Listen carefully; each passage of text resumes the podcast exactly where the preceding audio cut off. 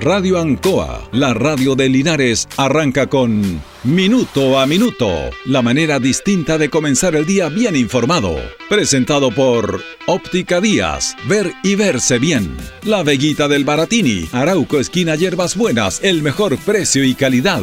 Lubricentro Maife, todo en cambio de aceite. Consulta médica del doctor Daniel Guzmán, siempre más cerca de usted. Aquí comienza Minuto a Minuto.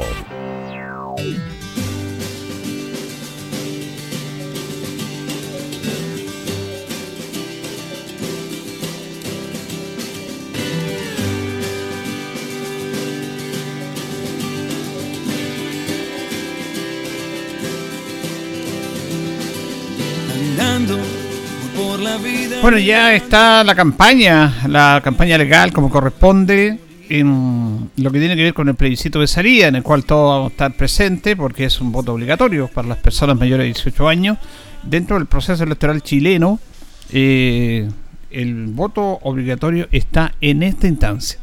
Lo demás es voluntario. Y dentro de las propuestas de la nueva constitución está el voto obligatorio. Hay, mucho, hay muchos eh, comentarios sobre este tema. La gran mayoría está a favor del voto obligatorio, otro del voto voluntario. Eh, ni el mismo mundo político se ha puesto de acuerdo en esto, porque el mundo político ahora no está dando, me refiero al Parlamento, eh, clase de cómo debemos hacer las cosas. Después que dejaron la crema ellos mismos, ahora nos están diciendo cómo debemos hacer las cosas. Y en este tema del, voto voluntario y, obligatorio son ellos mismos los que se pisaron, como se dice, la cola. Porque este mundo parlamentario eh, hizo un voto eh, que era obligatorio, hizo un voto voluntario, a través del año 2012, 2011, 2012. Y después se dieron cuenta de que parece que no era bueno y ahora quieren cambiarlo, entonces no se ponen nunca de acuerdo. No se ponen nunca de acuerdo en esto pero el voto en esta instancia es voto obligatorio. Yo soy partidario del voto, bueno, que, quien, es uno, pero eh, soy partidario del voto eh, voluntario y yo voto siempre. Siempre estoy votando, siempre, siempre, en todas las elecciones. No necesito que me obliguen para ir a votar. Entonces muchos deberían tener esa conciencia prácticamente tal. Y también tiene una culpa el mundo político que no ha sido capaz de a través de su manera de trabajar, su manera de desarrollarse en ese ámbito, convencer a la ciudadanía que vale la pena ir a votar. Algunos no van por esa estúpida frase, si se permite el término, de que tengo que trabajar igual sea el gobierno que sea. Otros no van porque realmente no tienen un convencimiento de que por quienes ellos van a votar los va a satisfacer en sus demandas que ellos quieren, o que plantean, o que prometen. Entonces hay gente que dice, no, porque hay mucha gente que está decepcionado de muchos parlamentarios. Pues hemos visto que los parlamentarios se dan vuelta la chaqueta, se colocan del color que les corresponde, eh, de, acuerdo al momento, a la ocasión, eh, y al final muestran su verdadera cara. ¿Cuál es su verdadera cara? Eh, son partidarios de los partidos políticos para ir en una coalición y para sacar un puesto en el Parlamento en cualquier lado. Ahí sí defienden a los partidos políticos porque son parte, porque gran, todas estas personas que están en el Parlamento son porque han llegado por partidos políticos, patrocinados por partidos políticos, apoyados publicitariamente, apoyados en lo que tiene que ver una ideología, apoyados en la instancia de un partido político, pero cuando los partidos políticos se tienen que colocar en regla y dice, bueno, esto tenemos que hacer, ahí, ahí no son del partido político, ahí tienen una libre conciencia. La libre conciencia no la tienen para cuando van a ser desarrollados. Aquí me refiero básicamente a la gente de democracia cristiana, que ahora están en contra de, lo que dijo el partido. No, es que no tienen por qué decir lo que tenemos que hacer, no se trata de eso. Si usted milita en un partido político, tiene que entender básicamente lo que es. Esto es una coalición, una colectividad que tiene que ir unida en bloque, como fueron unidos para las elecciones, porque para las elecciones fueron todos unidos, pero resulta que ahora en esta instancia el rechazo dice, no, no, yo no voy a votar lo que el partido dice, no tienen por qué obligarme. Entonces, la ley del embudo, o la ley de la conveniencia. Todas esas situaciones, todos esos temas, todos esos, enredos son los que están complicando a la comunidad, que confunden y que realmente algunos muestran su verdadera careta. Hemos visto declaraciones del señor Jorge Burgos, que fue ministro de la segundo gobierno de la presidenta Michelle Bachelet. Fue ministro de Defensa y después ministro del Interior. Y siendo ministro del Interior fue más opositor que la extrema derecha en contra de quien le había dado ese cargo, en, en contra de quien le dio la confianza para trabajar con ella. Demócrata cristiano, don Jorge Burgos. Destacado abogado, hombre de la élite, que aparece en el Mercurio con entrevistas, porque le encantan que los domingos lo entrevisten en Mercurio, porque marcan una tendencia, marcan una diferencia, tenemos presencia. Lo que pasa es que esa gente, ese tipo de personas, está quedando en el olvido, en el rechazo de las nuevas sociedades, de los jóvenes que vienen emergiendo muy fuerte. Se cansaron de este, de este tipo de política, de personajes que aparecen para defender sus privilegios, son parte de una élite que tiene participación básicamente lo que tiene que ver en medio de comunicación, pero que no representan lo que quiere tener la comunidad, pues si tienen que colocarse en el lugar de las personas, de los jóvenes. Y, como somos un país tan conservador, porque este es un país conservador, bueno, les, les molesta los cambios. Pero no les molestan los cambios porque hay un cambio para la sociedad en muchos aspectos, sino que porque van a perder sus privilegios que han tenido siempre acostumbrados, porque les gusta el poder les gusta el poder. Algunos no ni siquiera se satisfacen con el poder económico que tienen, sino que quieren ir más allá, quieren tener poder político. Y el poder político le da otro estatus, le da otra categoría. Yo lo he conversado acá y es público que a veces no escucha siempre, hay veces que algunos no escuchan. Y, hablaba de, de, esta conversación que yo tuve hace algunos años atrás en Parral con el diputado Guillermo Ceroni, que fue un hombre que fue permanentemente diputado por esa zona, Parral, Cauquenes, por ese distrito, y hace como cuatro, no, perdón, tiene que ser unos ocho años atrás, decía, yo voy a ir a senador, me decía.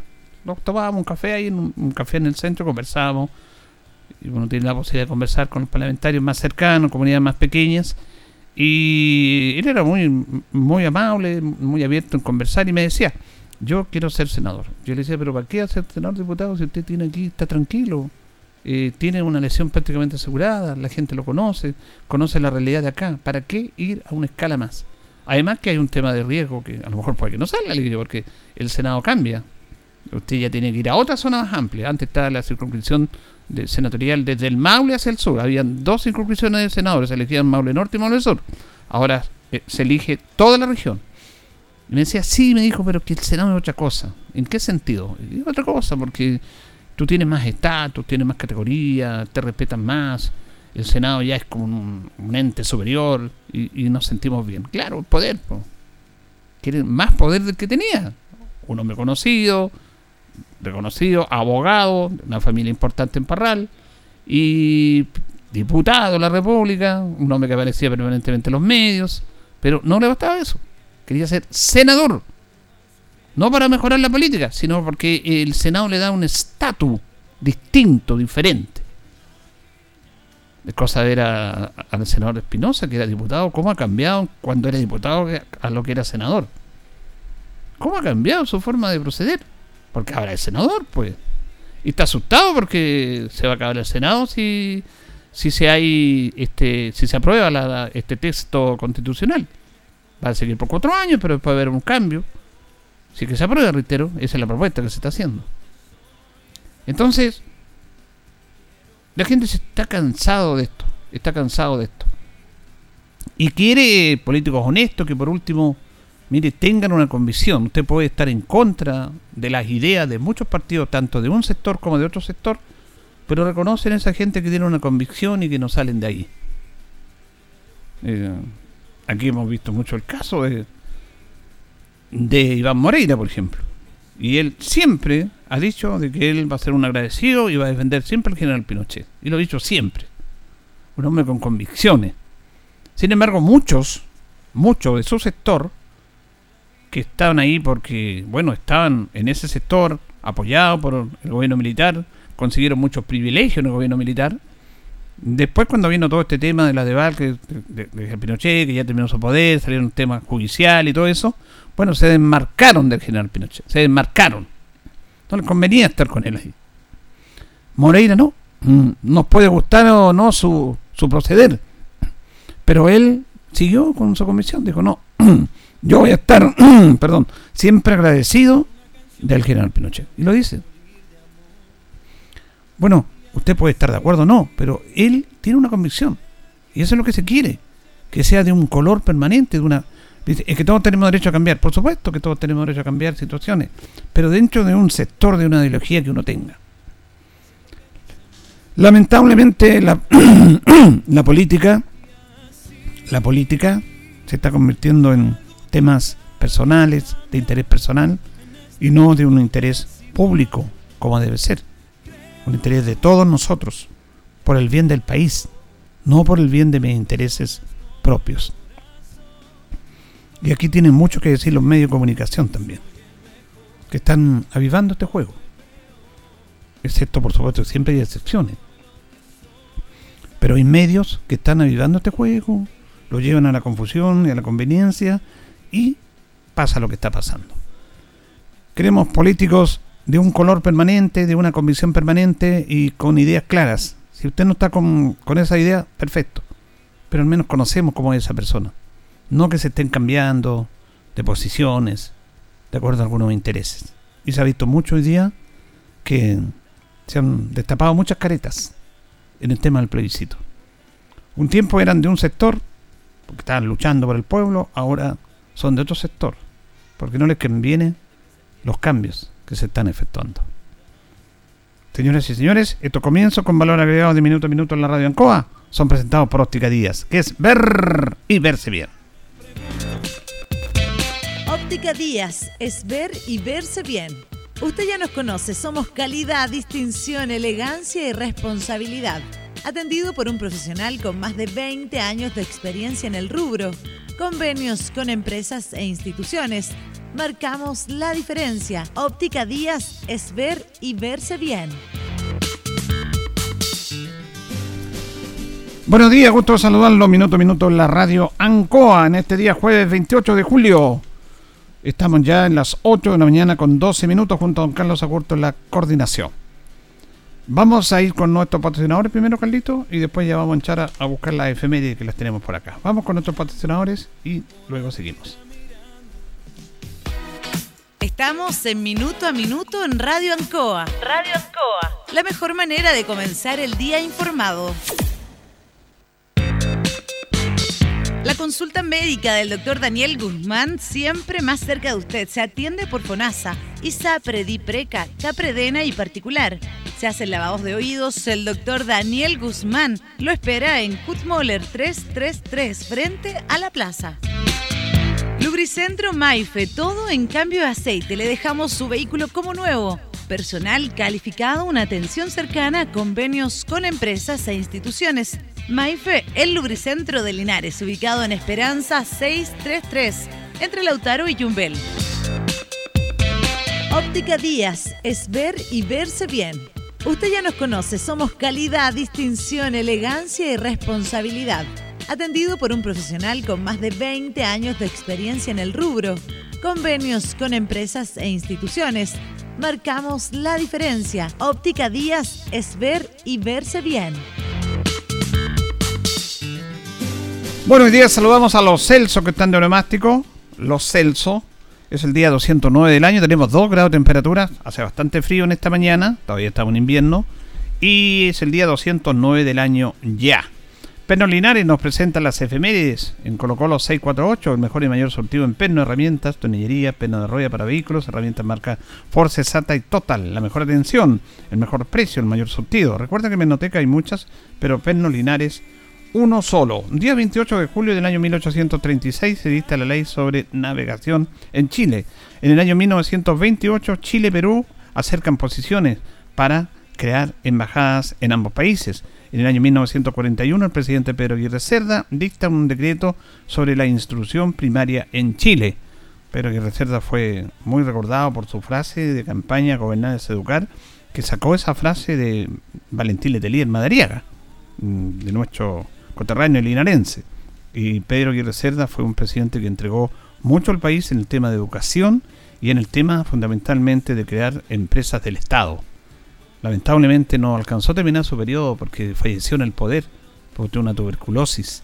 un hombre notable, un hombre notable, pero que nos da para, en este país debería reconocerse a este tipo de gente, a este tipo de, de hombres que llegaron todo por un país, de estos famosos gobiernos radicales, los famosos gobiernos radicales que le entregaron un tremendo progreso en un momento complejo, recordemos que fue el terremoto del año 1939, en parte del sector centro de Chile y donde su mayor epicentro fue en Chillán, pero Linares también tuvo efectos muy lamentables. Y bueno, y ahí él, se dedicó a trabajar para levantar el país, no empezó a llorar. Y ahí creó la Corfo, la Corporación de Desarrollo, la, Corfo, que a través de empresas del Estado empezaron a desarrollar y trabajar para reconstruir el país. Esos políticos son los que echamos de menos, por supuesto, en los tiempos actuales, o por último que lean los actuales, para que vean cómo ellos hicieron cosas importantes cuando en este país no había casi nada. Ahora está todo hecho. Tenemos que mejorar eso. Nos acompaña también el Luisento Maife, todo en cambio de aceite, Esperanza 633. Le dejamos el vehículo como nuevo, personal calificado, atención personalizada. Maife, Luisento de Linares. Panadería y Pastelería Tentaciones en Jumbel 579. Le tiene el pan, el kilo de pan solamente a mil pesos. Estamos ahí en, en Jumbel, entre Independencia y Cornmoller. Panadería Tentaciones, la mejor calidad de variedad en torta, pastel, brazo reina, empanadita, pancito, pero el pan lo tenemos solamente a mil pesos. Blas Carlinares, parabrisas y polarizado, todo en parabrisas, trabajo garantizado. Estamos en Pacífico 606, parabrisas, puertas, lunetas laterales, paralizado americano, certificado y lámina de seguridad. Reparamos toda clase de parabrisas. Usted nos conoce, somos Blas Carlinares en Pacífico 606. Vamos a ir a compartir una nota con la concejal Cintia Labraña eh, en esta reunión que hubo eh, en día martes entre el alcalde y los concejales por el tema del proyecto de Llanza, la compra de los terrenos. Y hoy día se va a volver a repetir esa reunión para ir acercando posiciones.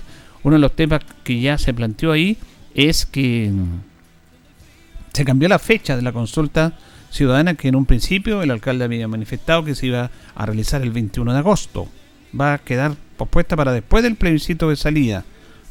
pero se, se, conversó sobre eso y escuchamos justamente a la concejal Cintia Labraña a las agrupaciones sociales, culturales y deportivas. Yo soy una concejal que está en pos del crecimiento de nuestras organizaciones que además le prestan un importante eh, recurso a la ciudadanía en términos recreativos, eh, eh, en mejoras para, para, sus sectores, así que siempre vamos a estar dispuestos a apoyar sus iniciativas. quería preguntarle porque está en debate el tema de la consulta ciudadana del alcalde y nuestro consejo por este proyecto que ha presentado el alcalde. Tengo entendido que ustedes se han reunido con el alcalde alcalde vaya acercando posiciones, me parece muy positivo eso. ¿Por qué no nos cuenta, por favor? Sí, la verdad es que hoy eh, tuvimos una reunión de trabajo eh, solicitada por el alcalde con respecto a esto, donde vimos distintos puntos, eh, distintas miradas que tenemos nosotros como concejales y que es muy válido. Siempre es válido tener diferencia de opiniones, todo va en pos de las mejoras para Linares. Y, la verdad es que se mantiene la consulta ciudadana, logramos ponernos de acuerdo, logramos por ahí eh, con algunas diferencias y, de opiniones obviamente, pero siempre en pos de que la ciudadanía tenga la mayor transparencia posible en los procesos. Eso es fundamental eh, en esta adquisición y es por eso también que la consulta ciudadana continúa después del plebiscito. cambiar la fecha que está originada principalmente? Sí, pero no tenemos una fecha estipulada, establecida. Vamos a seguir trabajando eh, en torno a las mejoras y cómo va a ser esta consulta ciudadana, si es que vamos a estar abiertos ahí a poder trabajar para, para poder eh, el día el día que se fije esta, esta convocatoria o esta, esta consulta, la gente tenga la mayor claridad posible en los procesos, cómo se va a realizar, dónde van a ser los puntos efectivos de, de dónde pueden ir a votar y todo, y todo, este, todo este tema. El alcalde también, como usted solicita como consejo, le información de dónde van a salir los recursos para adquirir eso, que ustedes tengan esa información también. Exacto, eh, bueno, nos vamos a reunir nuevamente esta semana, vamos a seguir con las reuniones eh, para poder tratar este tema de manera más eh, como reuniones de trabajo, como debió haber sido desde un comienzo en realidad eh, y creo que es muy positivo. Igual se agradece eh, que, esto, que esto se haya planteado, que se haya hecho eh, independientemente de la fecha, siempre hay que, hay que agradecer que, que, se, que se trabaje en equipo, porque esa es la idea, trabajar en equipo independientemente, siempre lo he dicho, independientemente de las posiciones políticas, independientemente de, de las ideologías que pueda tener un sector u otro, es importante aquí trabajar en, en unión en el post de las mejoras para Linares. Aquí no importa quién lo dice primero, quién lo dice después, aquí lo que importa es trabajar en comunión para que Linares siga creciendo, para que Linares siga avanzando y por supuesto con toda la transparencia que esto conlleva. Claro, me parece bien últimamente, por último concejal, porque claro, eh, eh, como que hay muchas divisiones, como que se había politizado demasiado, muchos desencuentros, y eso no es bueno porque también es una señal a la ciudadanía. Así que el hecho que se reúnan, que tengan posiciones, hay distintas posiciones, pero que se reúnan me parece muy positivo esto. Claro, e, eso es una de las cosas que yo siempre he dicho, e independientemente de las posturas políticas, independientemente de la ideología, de las diferencias de opiniones, de que uno estén de acuerdo y no, es siempre importante poder trabajar en conjunto las diferentes ideas, porque de eso sale, sale algo muy bueno. Y no es bueno, eh, eh, la gente está cansada de las peleas, la gente está cansada de que todo el mundo esté, eh, que, esté peleando, la gente, quiere, la gente quiere unión, la gente quiere que nos unamos, sea bueno o malo, la gente está cansada de las peleas. Yo aquí eh, quiero hacer hincapié en que la gente esté tranquila porque nosotros dentro del Consejo somos uno, eh, independientemente de nuestra diferencia, como lo reitero, siempre estamos trabajando en pos, todos en pos de las mejoras para Linares, con distintas visiones, pero todo en pos, para, en pos de Linares. Bien, ahí teníamos entonces a la concejal Cintia Labraña hablando de estas reuniones que han tenido con el alcalde y que se van a volver a efectuar hoy día en relación a este proyecto de IANSA. Es un tema muy complejo este, ¿ah? porque hay una división política ahí al interior del Consejo Municipal bastante marcada. Y cuando algún sector empieza con el tema de, de unirse, empieza este tema de las prácticas políticas complicadas y difíciles. ¿ah? Eh, aquí hay un compromiso de los concejales que ellos mismos pidieron una eh, consulta ciudadana. Y está la palabra de ellos en eso. Entonces, no vayan a salir con que, y, yo he tenido información de que ahora no quieren consulta ciudadana. Entonces, si, se habla de seriedad la fiscalización, en cuidar los recursos públicos, que está bien, hablamos también de que las comisiones que hemos dicho nosotros sean hasta el final. Porque aquí lo que se está buscando es eh, una derrota política del alcalde. El alcalde tiene una, un, un triunfo político en las elecciones. Pero se ha buscado por un sector de oposición permanentemente en una campaña bastante fuerte en contra del alcalde. Por algunas situaciones que se han visto y que tienen que estar de acuerdo a lo que corresponde en las investigaciones de Controloría y todo eso. Lo hemos hablado muchas, muchas veces. Pero eh, este grupo de concejales está ya con un poder que es peligroso cuando se tiene el poder. Incluso ahora han manifestado, lo vamos a conversar en estos días, pero ya lo han manifestado, eh, están pidiendo la renuncia de la directora del DAEN. Entonces ya están teniendo, se están como creyendo con atribuciones, aunque lo pueden hacer, en ese tema. Y cuando ya comenzamos con eso es complicado. Los concejales tienen un rol claro, específico y puntual. Un concejal jamás va a estar a la altura de un alcalde, porque el alcalde tiene otras responsabilidades y quien maneja el municipio es el alcalde. El consejo es un complemento al trabajo y la fiscalización de los recursos. Pero cuando ya se están con un tema de buscar este tema de hacer un tema político, porque aquí es un tema político, en el fondo es político. Y volvemos a las viejas prácticas políticas, de hacerle la vida imposible a quien esté gobernando. Las cosas tienen que hacerse de, acuerdo a esto. Y esto está muy claramente establecido con la consulta ciudadana, porque ellos no quieren este proyecto, y lo han manifestado. Entonces, eh, hay una consulta ciudadana y tiene que ser vinculante, aunque legalmente no, pero está la palabra de las personas. Si pide una consulta ciudadana y si en esa consulta, si se realiza, dice, sí, estoy con este proyecto y yo estoy en contra de ese proyecto, voy a decir, no, yo estoy en contra. ¿Vamos a respetar la decisión de la ciudadanía a una petición que nosotros mismos dijimos? Ahí hay un tema bien complejo para los consejeros. Ahora están manifestando pedirle la renuncia a la directora DAN. A mí cuando empiezan con ese tema de pedir renuncia, un tiempo allá, la, la FUSAN, la agrupación de trabajadores de la salud acá en Linares, le está pidiendo la renuncia a la directora de salud. Entonces, cuando alguien empieza con atribuciones que no le corresponden, porque no les corresponde pedir la renuncia a los trabajadores, eh, es complejo porque hay una responsabilidad de una persona que está administrando, que es el alcalde, y él es el que tiene que tener esa función. Y él es el que tiene que pedirle la renuncia si no está de acuerdo con el trabajo que está efectuando esa jefa o jefe de servicio. Pero cuando los trabajadores vienen y dicen, eh, no, le vamos a pedir la renuncia, están mezclando temas políticos con esto. Distinto es que esté haciendo una mala gestión, que esté, ese es otro tema. ¿Y quién, quién califica eso? Que esté haciendo una buena o una mala gestión. Bueno, se habla del déficit del DAN, lo explicó el alcalde, el déficit del DAN se, produjo, se ha producido y hay un tema permanente, la situación lamentable que hubo con el no pago de cotizaciones, que de acuerdo a lo que dijo el alcalde se había solucionado, porque no se llegaban las subvenciones que correspondían por el tema de la pandemia, que fue un tema no solamente de este municipio, de todos los municipios, porque los sistemas de educación se financian con eh, una subvención por alumno en clase. Y como no había clase, era complejo para los municipios administrar eso porque aunque no hubiera clase, bueno, tenían que cancelar los sueldos de los profesores, de los trabajadores del mundo de la educación. Hay un tema puntual que se ha estado revisando. Pero cuando se empiezan a pedir renuncias, cuando yo me siento con la potestad de empezar a pedir renuncias, yo creo que no, no es un buen camino. La labor de uno es justamente realizar un trabajo, una fiscalización, bueno, y si da para que realmente esa persona pierda la confianza de quien la nominó, que es el alcalde, el alcalde se dirá eh, hasta cuándo tiene esa confianza.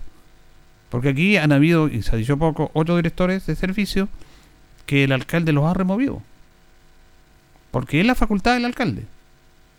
Es la facultad del alcalde en relación a que no estaba con la confianza que corresponde y los saca de ese cargo. Porque él tiene esa responsabilidad, tiene esa atribución así como lo puede sacar, y como lo ha hecho en algunos casos en esta administración, también eh, los puede mantener. Es una responsabilidad del alcalde, y la responsabilidad va a todo nivel. Él tendrá que pagar los costos. Si está bien o está mal, su decisión.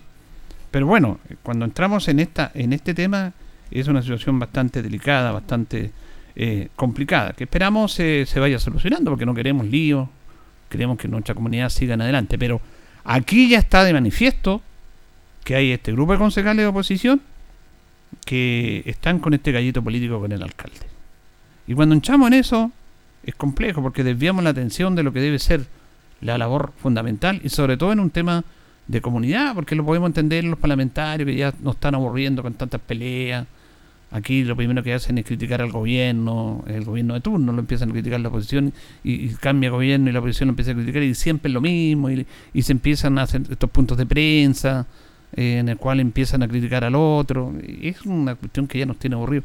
Recién le hablaba de Pedro Aguirre Cerda, esos políticos que tuvieron muchos errores, pero que pensaban en el bien del país, pues, que hacían cosas, que no se calificaban. La política es tan, tan triste y lamentable y tan pucha, ¿cómo lo puedo decir? Es complejo buscar los adjetivos, pero como que nosotros estamos acá y somos los que mandamos en esto. Yo tenía, tengo toda la intención de informar a todo nivel. Y resulta de que esto lo voy a hacer públicamente porque yo no tengo ningún problema. Eh, yo le da un espacio a la diputada Laura acá. Un espacio por tema político. Y comenzamos con ella, una nueva diputada. Y resulta que ella se molestó por alguna pregunta, alguna contrapregunta, por alguna posición del plebiscito que hicimos en una última entrevista. Entonces, como que no les gusta que las cuestionen, o no les gusta. Y claro, ahora ya no puede la entrevista porque hemos quedado de acuerdo con la jefe de prensa, tal día la sacamos al aire para informar. Pero eh, no puede, que tiene agenda, que no va a poder ser, claro. Y uno no lleva tanto años en esto no es por la agenda, es porque no le gustó que le contrapusieran en un punto. Porque uno tiene que ponerse en lugar de los auditores también, pues. No puede decir amén a todo. A todo, a todo, a todo. Y son temas que se dan, lamentablemente. Esa, esa cosa, esa, esa, esa política que le hace muy mal a la gente. Y nosotros llevamos tantos años en esto, así que nosotros sabemos cómo son las situaciones. Sabemos cómo se manejan estos temas. Y claro, quedamos ahí nomás, no importa, pero eh, sabemos cómo es el tema no le gusta la cuestión. Aquí un diputado que en su tiempo también yo le hacía preguntas y resulta que la entrevistamos, venía el jefe de gabinete y no era pagado, ¿ah? Ojo, porque dicen no les pagan, no. Al menos en mi persona no. Yo lo que hago es por un afán periodístico informar a la comunidad. Y siempre me decían, bueno, Julio, que hagamos contacto con el diputado. Y ni un problema, ¿qué día? Tantos días, ya. Me llamaban, hacíamos el contacto porque me interesaba que la opinión de un parlamentario apareciera en la comunidad y le cuestioné una, una situación. Se enojó nunca más me dio entrevista. Porque él manifestó eh, en una entrevista, en una votación, en una comisión, que había votado él a favor y había votado en contra. Y yo vi esa comisión porque se televisan eso. Y le dije, no, pues si usted votó en contra, no voté a favor, votó en contra. Se indignó, me llamó el jefe de gabinete que no le podía hacer eso al diputado. Que era una, falta de respeto para el diputado, eso. Una falta de respeto. Cuando él estaba diciendo algo que no era correcto, pues. Y tuvo la mala suerte que yo estaba viendo esa sesión de la Cámara, porque uno ve el canal de diputados, ve las comisiones, no está todo el día, pero justo vi esa comisión. Y justamente al otro día le pregunté sobre eso. Y él dijo, no, yo voté a favor de eso. No, usted votó en contra. No, voté a favor, ¿cómo? Y después me dijo, no, es que lo que pasa es que voté en ocho artículos y usted está confundido. Bueno. Después me llamó el, jefe de gabinete y me dijo, no, Julio, no podía hacerle eso al diputado. Es una falta de respeto con el diputado. Falta de respeto decirle lo que él había dicho. Entonces ahora la diputada Laura se molestó porque le hizo una contradicción y ya no, no hacemos la entrevista. Porque eh, tiene otra agenda ahora. Pero no importa si yo no tengo problema. Pero nosotros sabemos por dónde va este tema. Las cosas tienen que decirse como son. Y eso le hace muy mal a la política. Muy mal a la política. Y sobre todo la gente que entra al Parlamento. Vamos a ir a la pausa, Carlitos, porque en nuestro segundo bloque vamos a conversar con Ricardo Montero, que lo tenemos en la radio ya, para seguir hablando de este proceso constituyente de la campaña que ya se está realizando. Vamos a la pausa y regresamos. La hora en Ancoa es la hora. Las 8 y 31 minutos. Han sido tiempos difíciles, de incertidumbre, porque las ventas han bajado, hemos tenido miedo y preocupa no saber cuándo las cosas mejorarán. La pandemia nos ha afectado a todos. Me acerqué a Oriencop buscando una solución y mi sorpresa fue enorme. Entendieron de inmediato mi situación y juntos buscamos la mejor alternativa para salir adelante con mi negocio. Reactiva tu negocio con Oriencop. Solicita tu crédito microempresas de 14 millones en 48 o 60 cuotas con una tasa súper baja. Oriencop Cooperativa de Ahorro y Crédito. En Marina del Sol despedimos julio con todo. Este viernes 29 de julio, ven y participa del sorteo. ¡Chao, Julio! Son 6 millones a repartir en efectivo. Así es, 6 millones. Acumula puntos en tu tarjeta MDS jugando en tus máquinas y mesas favoritas y ya estarás participando por 6 millones a repartir en efectivo. Tú puedes ser el ganador. Más información en marinadelsol.cl. Casino Marina del Sol. Juntos pura entretención. En CGE disponemos de diferentes canales de contacto para atenderte. Visita www.cge.cl donde encontrarás nuestra oficina virtual y el mapa de suministro en línea, a través del cual podrás mantenerte informado ante interrupciones de suministro y tiempo estimado de reposición. Comunícate a través de nuestra cuenta de Twitter, arroba CGE-clientes o a nuestro fono clientes 800-800-767. En CGE nos recargamos de energía para estar siempre conectados. Pronto podrás decidir. El 4 de septiembre deberás votar si apruebas o rechazas el texto de nueva constitución propuesto por la Convención Constitucional. Deben votar todas las personas habilitadas para sufragar, porque en este plebiscito constitucional votar es obligatorio. Y para votar es clave saber dónde, ya que tu mesa no será la misma y tu local puede haber cambiado. Revísalos a partir del 13 de agosto en cervel.cl o llamando al 606.166. Porque tú decides, vota. Servicio Electoral de Chile. CERVEL.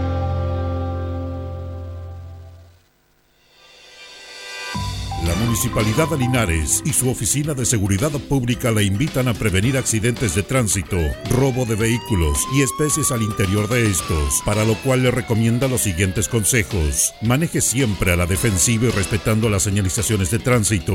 Mantenga las luces encendidas y use cinturón de seguridad.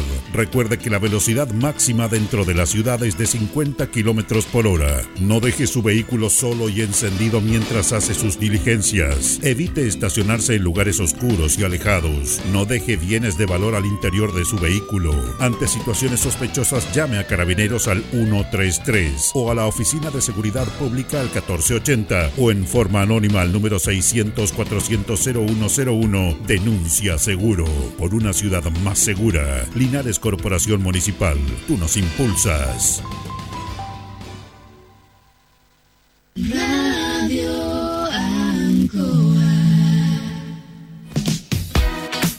Estamos en Minuto a Minuto en Radio Ancoa. Radio Ancoa. La mejor manera de comenzar el día informado.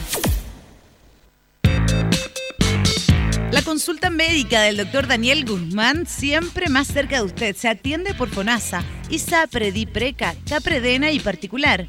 Se hacen lavados de oídos. El doctor Daniel Guzmán lo espera en Kutmoller 333 frente a la plaza. Lubricentro Maife, todo en cambio de aceite. Le dejamos su vehículo como nuevo. Personal calificado, una atención cercana, convenios con empresas e instituciones. Maife, el lubricentro de Linares, ubicado en Esperanza 633, entre Lautaro y Yumbel. Óptica Díaz, es ver y verse bien. Usted ya nos conoce, somos calidad, distinción, elegancia y responsabilidad atendido por un profesional con más de 20 años de experiencia en el rubro, convenios con empresas e instituciones. Marcamos la diferencia. Óptica Díaz es ver y verse bien. Bien, continuamos en minuto a minuto en la radio Ancoa. Nos separan 25 minutos ya de las 9 de la mañana en este día jueves 27 de julio. Nos acompañan nuestros buenos amigos de Pernos Linares, colocó los 648, el mayor surtido en Pernos. También Luis Centro Maife, todo en cambio de aceite, Esperanza 633, le dejamos el vehículo como nuevo. Panadería y Pastelería Tentaciones, Jumbel 579, entre Independencia con Moller. Ya tenemos la amplia variedad en pasteles, brazos de reina, tortitas, empanadas y pan. Y el pan a mil pesos el kilo. En esta semana estamos en oferta pensando en la economía de la casa, mil pesos el kilo de pan en Tentaciones. Blascar Linares, parabrisas y polarizado. Estamos en Pacífico 606. Reparamos toda clase de parabrisas, polarizado americano, certificado, lámina de seguridad. Usted ya nos conoce, somos Blascar Linares. Bien, vamos a compartir nuestro segundo bloque, eh, comenzando ya. Estamos en un proceso constituyente. Esta propuesta de constitución política dice principio y posiciones generales en el artículo número 1. 1. Chile es un Estado social y democrático de derecho es plurinacional, intercultural, regional y ecológico. Dos, se constituye como una república solidaria. Su democracia es inclusiva y paritaria. Reconoce como valores intrínsecos y irrenunciables la dignidad, la libertad, la igualdad sustantiva de los seres humanos y su relación indisoluble, disoluble con la naturaleza. Y la protección y garantía de los derechos humanos, individuales y colectivos son de fundamento del Estado y se orientan a toda su actividad. Es deber del Estado generar las condiciones necesarias y proveer los bienes y servicios para asegurar el igual de los derechos y la integración de las personas en la vida política, económica, social y cultural para su pleno desarrollo. Así comienza esta propuesta constitucional que tenemos este texto acá que queremos agradecer públicamente que nos ha entregado Ricardo Montero Allende, que lo tenemos acá justamente en los estudios de la radio. ¿Cómo está Ricardo? Muy buenos días. Muy buenos días, don Julio. Muy buenos días, Carlos. Muchas gracias por la invitación. Siempre un gusto estar hablando acá. Bueno, estamos en este proceso de, campaña ya derechamente como corresponde, diferentes campañas. Ustedes han estado desplegando también. ¿Cómo ha sido eso, Ricardo, ese contacto con la gente? Ha sido súper, súper interesante y, muy enriquecedor. Yo me he estado moviendo harto. Eh, ayer estuve en el Comando Nacional por el Apruebo, Chile por el Apruebo, en Santiago, la Casa del Apruebo Ayer en, o sea, anteayer, ayer en la mañana estuve en Talca, estuve en la televisión en Talca, después estuvimos repartiendo algunas cosas y ayer en la tarde noche estuve en Villalegre en una charla ahí en una junta de vecinos y también repartiendo las constituciones. Y ha sido muy, muy bonito porque la gente tiene mucho interés. Entonces eh, me llama la atención un poco este debate. Antes decían que la constitución era muy mala, así que a nadie le iba a gustar. y ahora se empezaron a repartir constituciones y se puso todo el mundo muy nervioso. Eh, entonces yo creo que el- lo fundamental acá para poder votar informado, yo siempre lo he dicho, acá es legítimo votar a prueba, votar rechazo. Pero lo que hay que hacer es informarse. Y yo toda la gente que he visto que le he podido la, la posibilidad de entregarle constitución, eh, que la han revisado, eh, votan eh, a prueba y están mucho más tranquilas. Entonces creo que la disposición tiene que ser que todo el mundo conozca el texto y mirando el texto decida qué vota. Sí, es interesante ese debate se ha planteado porque yo estaba escuchando la, en una radio, la radio cooperativa, en la mañana, el primer café, estaba Agustín Esquella ahí, y, y él era muy claro cuando se dice, porque hay, hay muchos sectores que ya hemos visto, ya cuáles son los sectores que están diciendo que queremos cambiar algunas cosas, pero Agustín Esquella decía, ¿para qué vamos a cambiar ahora? Está el texto. Y después viene todo un proceso como corresponde, pero no desvíen la atención, no desvíen el camino hacia el puente donde todos queremos ir. Y veremos si ese puente lo vamos a utilizar o no, lo vamos a arreglar después. Pero ahora no se puede hacer eso. Pero está todo este tema, Ricardo, que hay una confusión que está absolutamente dirigida a confundir a la comunidad, algún sector de esta sociedad. Exactamente, y me pasó ayer y me ha pasado muchas veces. Yo llego ayer, vienen unas 50 personas y nos ponemos a conversar. Les cuento en general de qué se trata la constitución y me dicen un par de temas, que son la desinformación clásica. Que nos van a quitar la vivienda, mentira. Que nos van a quitar las pensiones, mentira. Que van a dividir Chile, mentira. Y les explico con cada uno de los artículos por qué eso es mentira y no es lo que dice la constitución. La constitución protege la, propiedad privada, eh, incentiva la vivienda social y mantiene a Chile como un solo país, un solo gobierno, un solo Estado. Y fue súper interesante porque la gente va entendiendo, va revisando y después nos quedamos conversando y a cada uno le entregué el texto. Le entregué el texto, le mostré cómo funcionaba, dónde estaba el índice, dónde podía buscar los temas y le aclaré algunas dudas de artículos específicos. Y toda la gente yo la vi yéndose súper tranquila y conforme. Entonces eso nos falta. Nos falta salir a informar y nos falta que el texto llegue a todo Chile. Hay una responsabilidad del gobierno, es una responsabilidad constitucional, porque el gobierno tiene que informar sobre el plebiscito. Y ahí que cada una, que cada persona vea qué es lo que vota. Yo estoy seguro que mientras más se conozca el texto, más va a tener apoyo el apruebo. Esto es importante lo que usted manifiesta para ir viendo algunas situaciones.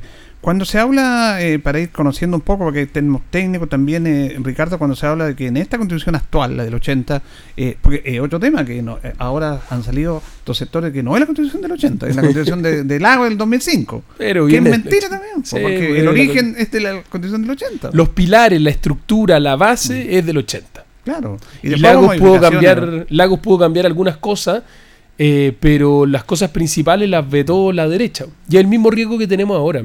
Si ahora gana el rechazo, va a ser la misma derecha, con su misma constitución, la que tiene la posibilidad de determinar qué pasa y qué no pasa. Ya el presidente de la UDI nos dijo que nada de paridad y esto de mujeres y hombres son iguales. Ya nos dijo que las regiones, uy, ahí está complicado.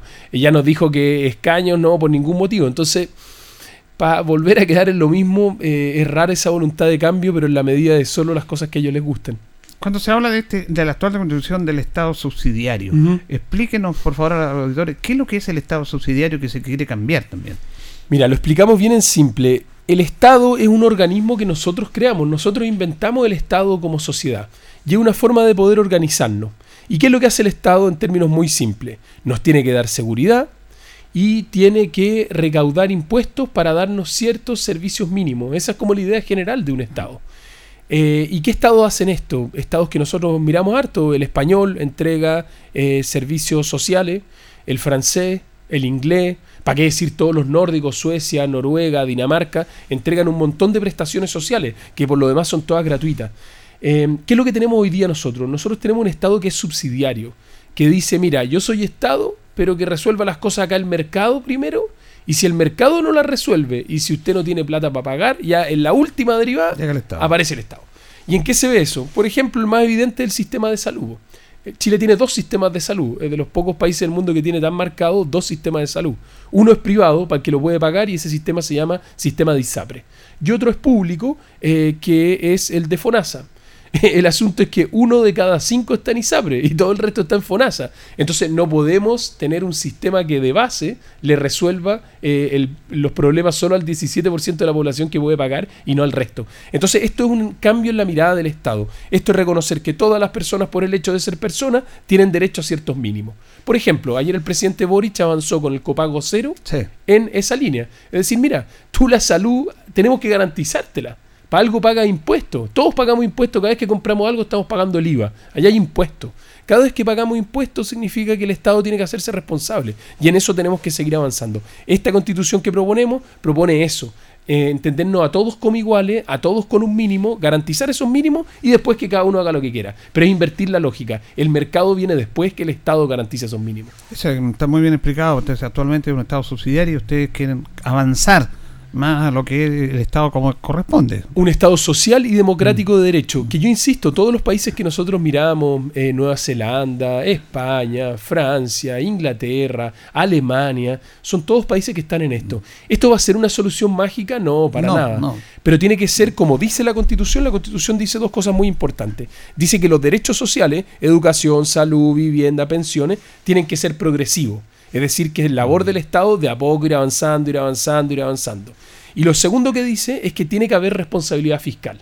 O sea, cada uno no puede ponerse a gastar como loco, Claro. imprimir dinero, no, porque la constitución establece un límite que es responsabilidad fiscal. ¿Qué pasa si un presidente se escapa con los tarros y se pone a gastar como loco? Bueno, acusación constitucional, porque la constitución le exige que tiene que tener responsabilidad fiscal. Eso no está en la constitución de hoy día. Ahora, eso también de este Estado social, eh, todo requiere recursos. Y como bien dice usted, eh, es por el tiempo, pero también una responsabilidad de quienes pagan impuestos. Porque hay mucha gente que vaya impuestos en este país, y sobre todo los sectores más altos, que también tienen que colaborar en ese sentido como lo hacen en otros países. Exactamente, y ese es un problema que tenemos acá en Chile, porque acá la, la clase alta, la élite, es mala para pagar impuestos. Y hace lo que ellos llaman una planificación tributaria, que es ordenar todo para pagar el menor número de impuestos posible. Y de nuevo, si uno compara con los países desarrollados, en Chile se paga poco impuesto. Y la clase alta paga especialmente poco impuesto. Entonces, cuando uno tiene la posibilidad de generar riqueza y de tener una buena situación económica, lo lógico es que colabore con el resto. Eh, ¿Cómo hacen eso- esos países? ¿Cómo hacen esos países? Uno mira, de nuevo, estoy diciendo los nórdicos, los de arriba, donde hace frío, Suecia, Noruega, Dinamarca, eh, llegan los impuestos hasta el 50%, o hasta el 50%. Eh, entonces nosotros tenemos que ver cómo entendemos la sociedad como algo más en conjunto, en que todos podamos aportar. Un ejemplo, sueldo mínimo. Nos dijeron siempre que si uno subía 5 luquitas el sueldo mínimo, se acababa todo. Recesión, cerraban la empresa, era un desastre. 20 lucas, nos volvíamos locos. Ahora estamos pasando un sueldo mínimo de 500 lucas. ¿Y han visto que se murió alguien? ¿Se cerró alguna empresa? ¿Alguien terminó? No. Eh, y entonces eso es importante, pues si podemos eh, ir avanzando con esos mínimos para todos, con lo caro que está la vida, eh, tenemos que ir ayudándonos entre todos. No podemos entender la sociedad como que cada uno se salva solo, que esa es la ley del mercado, sino que todos vivimos en conjunto y esa es la ley del Estado. Bueno, eh, el tema eh, eh, en esta sociedad que es muy conservadora de sustancia, Ricardo, es como que mm, le cuesta los cambios, cuesta aceptar cambios. Y ese es el problema mayor de esta sociedad. ¿eh? Sí, yo, yo siempre me acuerdo como las teorías del miedo acá. No sé si se acuerdan ustedes de Hidroaicén en el sur. Dijeron, se acaba Chile. Apagón total. No vamos a tener electricidad. Se bajó esa, esa central, ese proyecto. Claro, ese proyecto gigantesco que metía cables por toda la Patagonia lo suspendieron porque para la región y para el país era súper complejo cortar un río gigantesco y meter cables por toda la Patagonia. ¿Y qué pasó? Tuvimos que buscar otra fórmula. Y llegó el gobierno de la presidenta Bachelet con el ministro Pacheco y ¿qué hicieron? Vieron formas alternativas de ver energía. Y hoy día Chile es un referente mundial por ver energía solar y otras eh, formas de energía que no es solo cortando ríos. Eh, y la, no sé si alguien se le ha cortado la electricidad o nos quedamos sin electricidad los últimos 10 años. Esos eran lo- los miedos que metían. No, la electricidad está garantizada en Chile y además somos uno de los países que más ha crecido en modos alternativos de generar electricidad. Entonces siempre estas doctrinas del miedo, que todo se acaba, que todo se destruye, que todo termina, eh, beneficia a los mismos y esas mismas personas son bien poquititos. Entonces nosotros tenemos que empezar a preocuparnos en Chile de eh, los grandes grupos de personas y la sociedad como un todo. Es la única forma que vamos a seguir adelante, con menos desigualdad. ¿Cómo ha sido el debate? ¿Cómo se han sentido ustedes en los medios? Porque también hay algunas críticas respecto a lo que a lo que están haciendo los grandes medios, la televisión abierta, esos grandes consorcios, en relación a, a cómo están ahí entregando la información. Y bueno, había una crítica que el día domingo en Estado Nacional eran 4 para 2. Para ser sincero, eh, esa es también mi experiencia y yo no lo entiendo mucho en la línea editorial. eh, siempre somos minoría, eh, siempre la, la opción de la prueba son menos. A mí me ha tocado estar en todos los programas de nivel nacional y cada vez que vamos o hay una trampita o somos menos.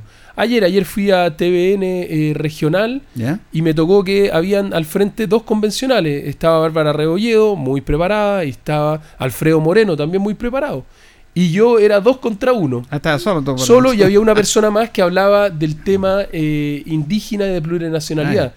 Entonces uno de repente se, se pregunta, dos contra uno, y además el foco en una de las principales críticas y no en las virtudes de, de la constitución. Entonces parece un poquitito, a, lo, a lo menos no está equilibrado. Entonces yo vuelvo a la, a la petición inicial que dice, y por eso valoro el espacio de esta radio eh, por la objetividad de informar. Yo no estoy pidiendo privilegios, yo no estoy pidiendo que alguien se cargue para un lado o para el otro, pero tenemos que tener el derecho a informar y principalmente a ser informado. Yo insisto, el 4 de septiembre, por convicción, que las personas voten lo que estimen pertinente, porque esto es democracia.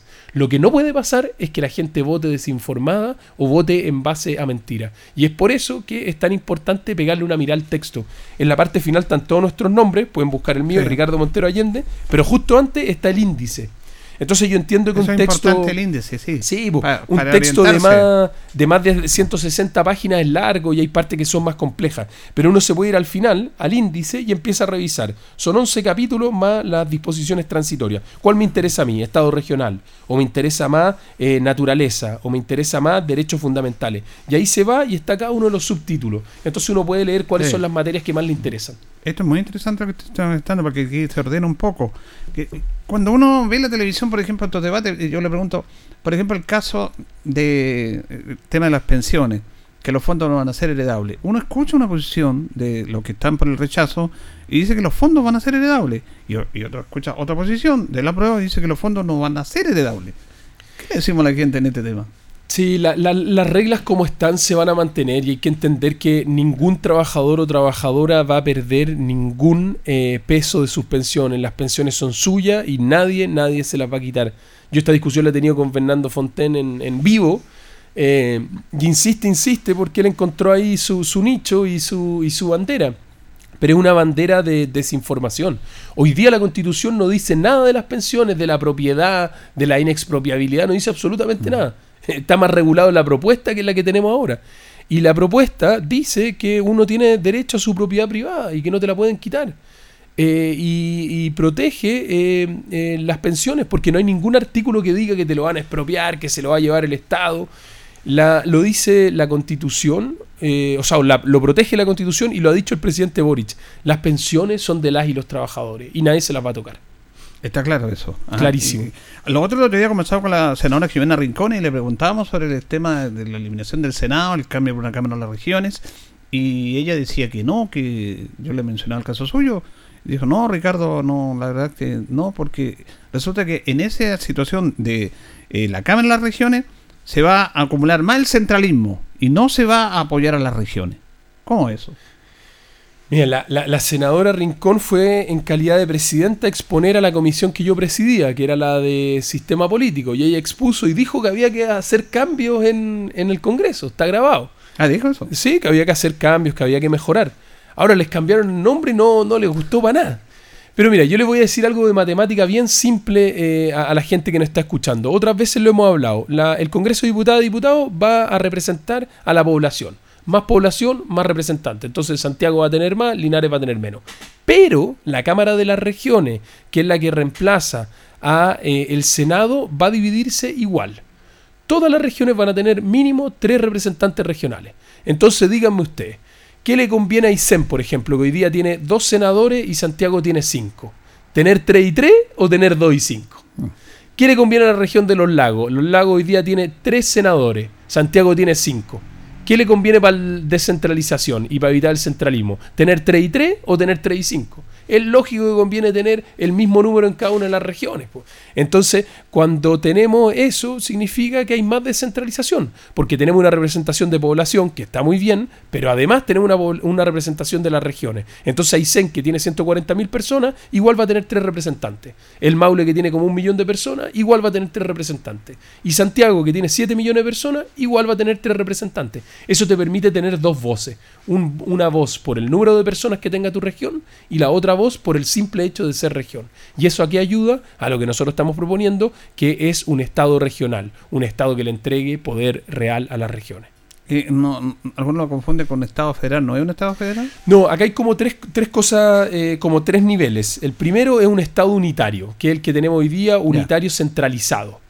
Ya. Eh, en el otro extremo está el federal, como es Estados Unidos, que se juntan varios estados y deciden estar juntos en una federación de estados. Por eso se llama Estados Unidos de Norteamérica. Y al medio está el Estado regional. Que ¿Cuál es la virtud del Estado regional? Primero, no termina con la unidad del país. Chile sigue siendo uno solo, el territorio sigue siendo uno solo, no se puede dividir nadie, nadie puede alegar que quiere sacar un pedacito para acá, un pedacito para allá, no se puede, todo eso está prohibido expresamente en la Constitución. Pero reconoce que la unidad de organización del país son las regiones y que las regiones tienen que tener crecientemente ciertos grados de autonomía. Hoy día nosotros lo único que tenemos es que elegimos al gobernador, pero el resto de las atribuciones hay que mirar todos para Santiago. La idea es poder ir avanzando en materia política, de autonomía política, en materia administrativa y en materia de recursos. Y siempre, siempre manteniendo la unidad del país. Siempre vamos a tener un solo presidente, siempre vamos a tener un poder legislativo, siempre vamos a tener leyes nacionales, siempre vamos a tener policías que son de carácter nacional, Fuerzas Armadas nacional. Entonces la unidad no está en duda. Lo que queremos es tener mayor poder de decisión desde las regiones. ¿Y con este Estado de la Cámara de las Regiones se eliminan lo que son los consejos regionales? ¿O no? Los consejos regionales pasan a ser asambleas regionales y es parte también de entregarle más poder, de que puedan tener una contraparte del gobernador, que sean las asambleas regionales y que tengan algunas atribuciones más, que puedan, por ejemplo, hacer implementaciones de leyes, que puedan avanzar en materia presupuestaria, que puedan avanzar en algunas herramientas políticas. La idea es potenciar eh, acá. ¿Qué es lo que pasa? Lo hemos hablado varias veces. Cuando alguien quiere desarrollarse profesionalmente y va teniendo más oportunidades, de repente acá en Linares ya no tiene muchas posibilidades y se tiene que ir para Talca. Y después de repente de Talca también le pasa y tiene que irse para Santiago.